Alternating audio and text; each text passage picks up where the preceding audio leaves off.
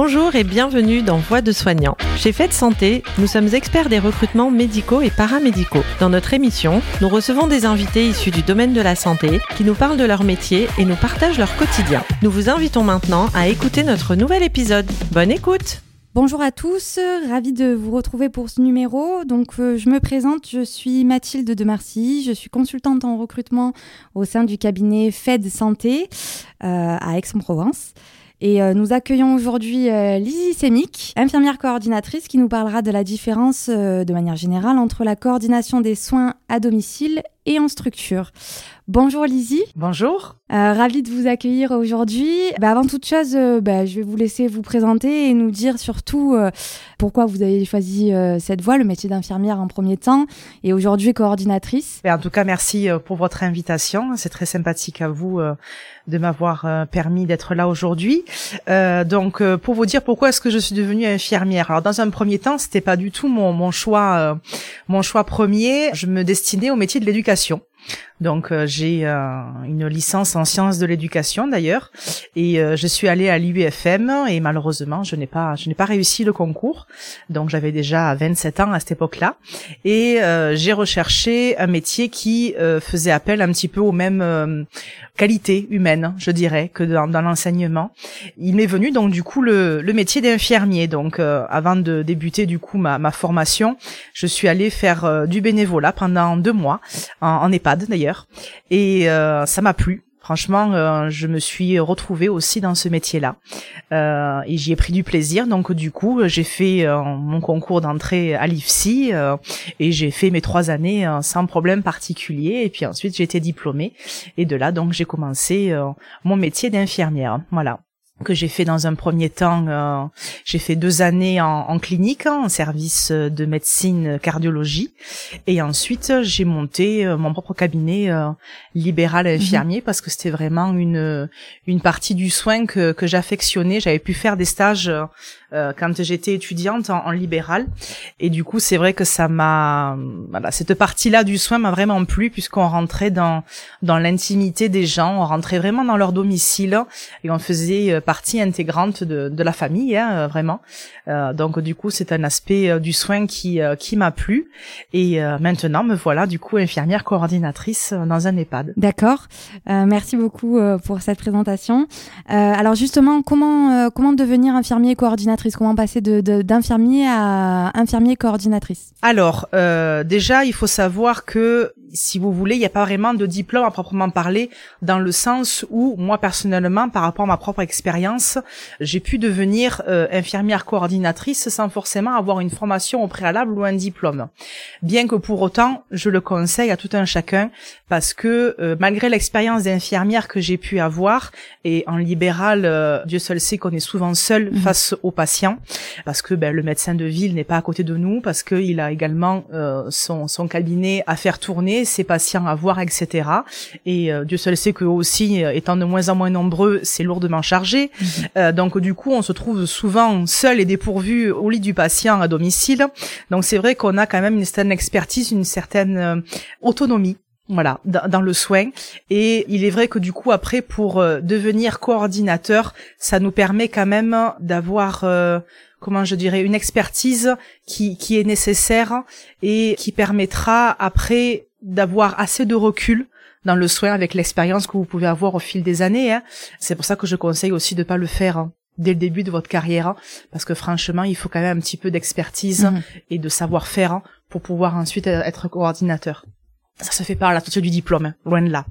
Euh, déjà, du diplôme, il faut déjà apprendre à être infirmier à part entière. Oui. C'est pas simple parce que l'école vous donne juste les clés. Voilà, après il faut euh, apprendre en expérience. Et euh, la coordination, ça se fait vraiment dans un second temps, tout comme le diplôme, par exemple, de cadre infirmier, ça ne se fait pas non plus à la sortie du diplôme IDE. Donc, euh, donc voilà.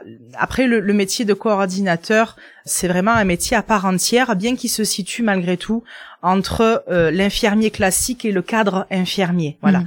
on est vraiment entre deux métiers, on est vraiment à la jonction de ces deux métiers, sans pour autant être cadre, parce que là c'est vraiment un DU et euh, ils approfondissent vraiment le métier d'IDEC et sans pour autant non plus être infirmière, parce que on, f- on va vraiment, on va faire de la coordination. L'infirmière en fait aussi au domicile hein, ou même en service de la coordination. Mais ça, ça vient de sa compétence, de son décret euh, numéro 9, où on organise et on coordonne les soins. Mais pour autant, elle va être l'infirmière à domicile ou en service ou en EHPAD, peu importe, elle va être euh, dans le soin. Elle va être actrice dans le soin. La coordinatrice, elle, en revanche, elle va être en dehors du soin. Elle va vraiment être à part et va permettre du coup d'identifier tous les besoins du patient Mhm. et aussi de voir tous les acteurs qui vont être utiles à la prise en charge du patient, que ce soit dans le soin, mais aussi dans le projet de santé et aussi dans le projet de vie. Parce que l'IDEC, il a aussi cette fonction-là de mettre en place des projets. Voilà. Et tout ça, la formation nous l'apprend. Donc euh, il y a une formation. Alors j'ai j'ai pas j'ai pas de comment ça s'appelle de de lien en, privilégié avec la Oui, Croix non, non, Rouge. bien je sûr. suis pas financée non plus par la Croix Rouge, rien de tout ça.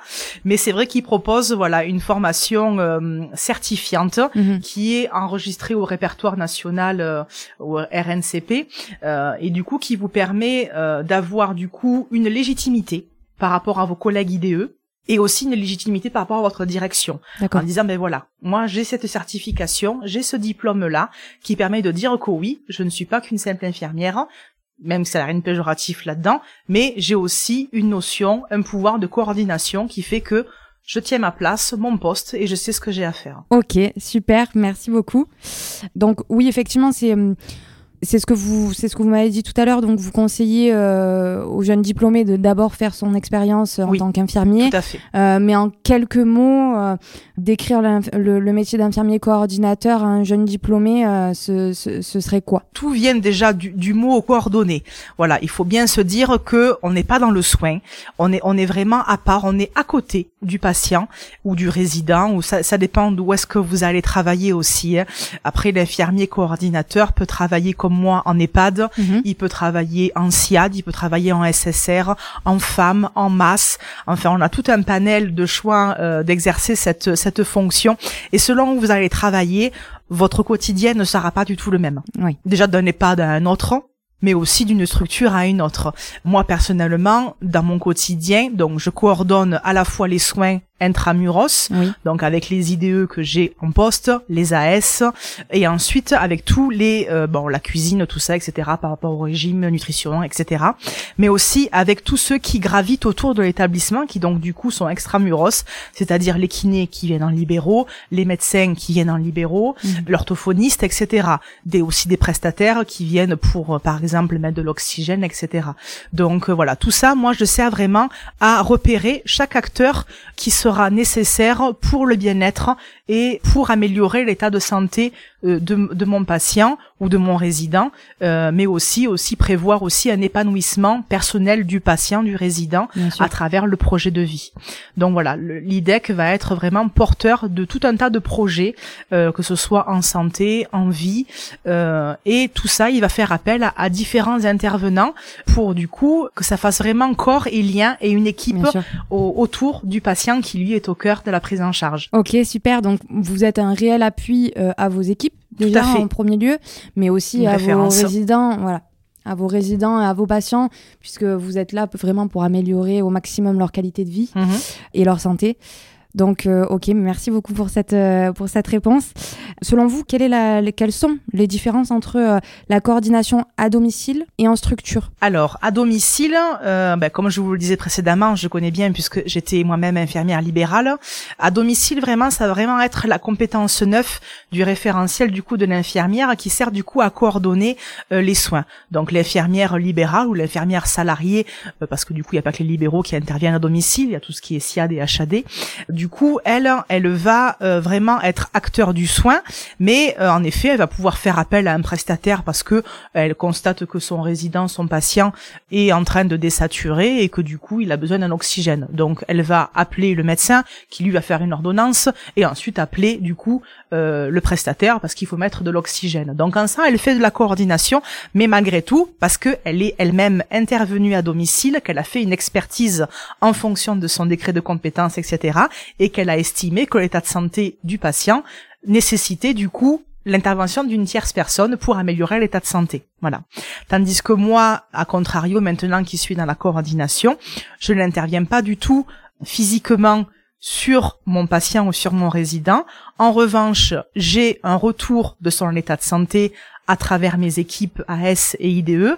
Et à partir de là, je fais la coordination avec le médecin coordinateur ou le médecin généraliste qui intervient du coup chez ce patient et chez ce résident. Et donc, du coup, je vais mettre en lien tous les acteurs nécessaires pour améliorer sa prise en charge. Mais moi, personnellement, je n'interviens plus au cœur du soin. Je me contente uniquement de récupérer les infos, de les traiter et ensuite de les dispatcher à qui de droit qui va pouvoir du coup intervenir au mieux et améliorer l'état de santé euh, de mon de mon patient, de mon résident. Ok, merci. Effectivement, c'est très clair la, la différence en les deux grosses différences en tout cas entre entre les deux les deux postes. Donc merci beaucoup pour ce, ce retour.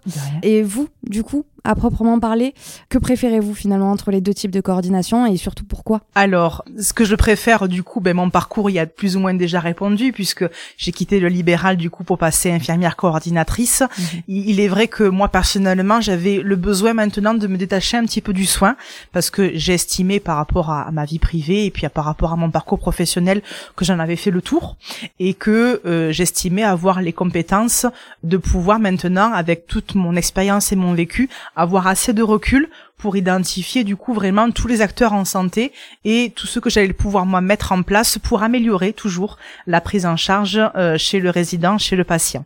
Donc voilà, c'est vrai que euh, je m'y retrouve vraiment, même si je suis encore en apprentissage là-dessus puisque c'est tout récent. Hein. J'ai commencé ma, ma, ma nouvelle fonction que en janvier 2023 et euh, je suis du coup actuellement en formation à la Croix-Rouge. Hein. Donc je, je peaufine un petit peu ce, ce nouveau métier et toutes les missions qui qui me sont confiés, qui vont m'être confiés. Donc voilà, comme tout métier, on apprend toujours au, fur et à mesure. Mais euh, mais voilà, je, m'y retrouve vraiment et je trouve que euh, j'arrive à apporter par rapport à mon expertise mhm. et, et mon et mon passif une expérience et euh, j'arrive à apporter un plus à mon patient parce que ben j'ai l'expérience derrière moi qui fait que je sais que ben ça ça va être utile là maintenant mais qu'à contrario voilà ça, ça, ça ne le sera pas donc, euh, donc voilà. Et justement, la, la coordination d'équipe, puisque vous êtes en, en structure et oui. plus à domicile, est-ce que c'est ce que vous imaginiez euh, avant de commencer? Alors, il est vrai que IDEC aussi, euh, selon où vous allez travailler, euh, il va y avoir aussi du management d'équipe, de la gestion des conflits, parce que forcément, quand il y a une équipe, il peut émerger éventuellement des conflits, les plannings, etc. Alors oui, je me l'imaginais tel que j'ai pu le voir au quotidien. J'ai la chance d'avoir une structure, au moins ça se passe très bien Mhm. donc euh, j'ai pas de gros problèmes de gestion du conflit, etc. Pour autant, ça s'apprend. Hein, c'est pas forcément inné non plus. La formation sert à ça aussi. Voilà, on vous apprend euh, tout un tas de, choses pour la gestion du conflit, pour le, le, positionnement en tant que cadre de santé, parce que mine de rien, vous êtes cadre de santé. Donc il y a un positionnement à avoir par rapport à vos collègues subalternes, mais aussi par rapport à la direction. Voilà, en disant ben ça je sais faire, ça je ne sais pas faire, c'est pas dans mes compétences. Donc euh, il est vrai que voilà, par rapport à votre expérience, plus Franchement, je vais vraiment l'accent là-dessus, euh, sur sur la formation, parce que ça va vous permettre vraiment de, de voir ce que vous pouvez faire et ce que vous ne pouvez pas faire et ce que vous ne devez pas faire surtout. Donc voilà, et ça va vraiment vous donner des clés et des ficelles pour votre quotidien euh, en, en tant qu'IDEC, que ce soit sur la coordination, que ce soit sur le management et que ce soit sur le euh, l'élaboration des projets. Ok, super, d'accord. Merci beaucoup. Et enfin, pour clôturer ce numéro, avez-vous des conseils à donner aux nouveaux arrivants sur le marché euh, de l'emploi de votre point de vue de soignant, bien sûr? Oui, oui. Eh ben, déjà, je leur dirais bravo, bienvenue et, merci d'être là parce que c'est un beau métier et on a besoin vraiment de, de, de monde parce que c'est un métier qui est vaste et euh, qu'on soit aide-soignant, qu'on soit infirmier, qu'on soit IDEC, qu'on soit cadre de santé, peu importe son, son métier et ses aspirations, c'est vraiment un métier qui est riche, hein, que moi j'aime beaucoup, euh, malgré tout ce qu'on peut entendre, tout ce que le Covid a pu faire et a pu dire. Alors c'est vrai qu'il y a des problèmes. Il est certain que dans tout corps de métier, de toute façon, il y a des problèmes. Hein. On le voit, on le voit partout, euh, soit dans la restauration, dans la santé. Euh, et c'est certain qu'il y a beaucoup de choses à améliorer. Mais franchement, vous avez la reconnaissance du patient, du résident, des familles. Alors c'est pas toujours le cas. Des fois, il y a des ronchons, mais ça c'est partout. Hein. mais euh, mais sinon, je reconnais que c'est vraiment un métier qui qui apporte beaucoup sur le plan humain et il est tellement riche, euh, riche en apprentissage, riche en, riche en expérience. Vous prenez une infirmière qui travaille en milieu hospitalier, elle change de service, elle passe de la cardio à la néphro, son quotidien est complètement bouleversé. Mhm elle fera pas du tout le même métier. Son quotidien ne sera pas le même. On passe d'un milieu hospitalier à un EHPAD, même chose. Et puis on a on a la chance, en tout cas avec le métier et le diplôme d'infirmier euh, d'infirmier d'État, c'est que déjà notre diplôme est reconnu sur le plan national, mais aussi sur le plan international. Vous pouvez travailler en Suisse, vous pouvez travailler au Luxembourg. On est même chercher du Canada. Donc pour vous dire l'expertise et le savoir-faire qu'a le diplôme d'État infirmier français. Et ensuite, il vous permet aussi, et j'en suis la preuve, de pouvoir évoluer dans, dans différentes structures. Je suis passée d'un milieu hospitalier à pouvoir monter mon propre cabinet euh, libéral infirmier, à maintenant être euh, cadre de santé. Donc on a cette légitimité, on a cette opportunité de pouvoir évoluer tout en restant du coup infirmière. Bien sûr. Voilà. Donc euh, donc voilà. Donc euh, foncez, euh, faites ce métier-là. Franchement, la santé, euh, c'est vraiment un joli domaine. C'est vraiment un beau domaine. Hein.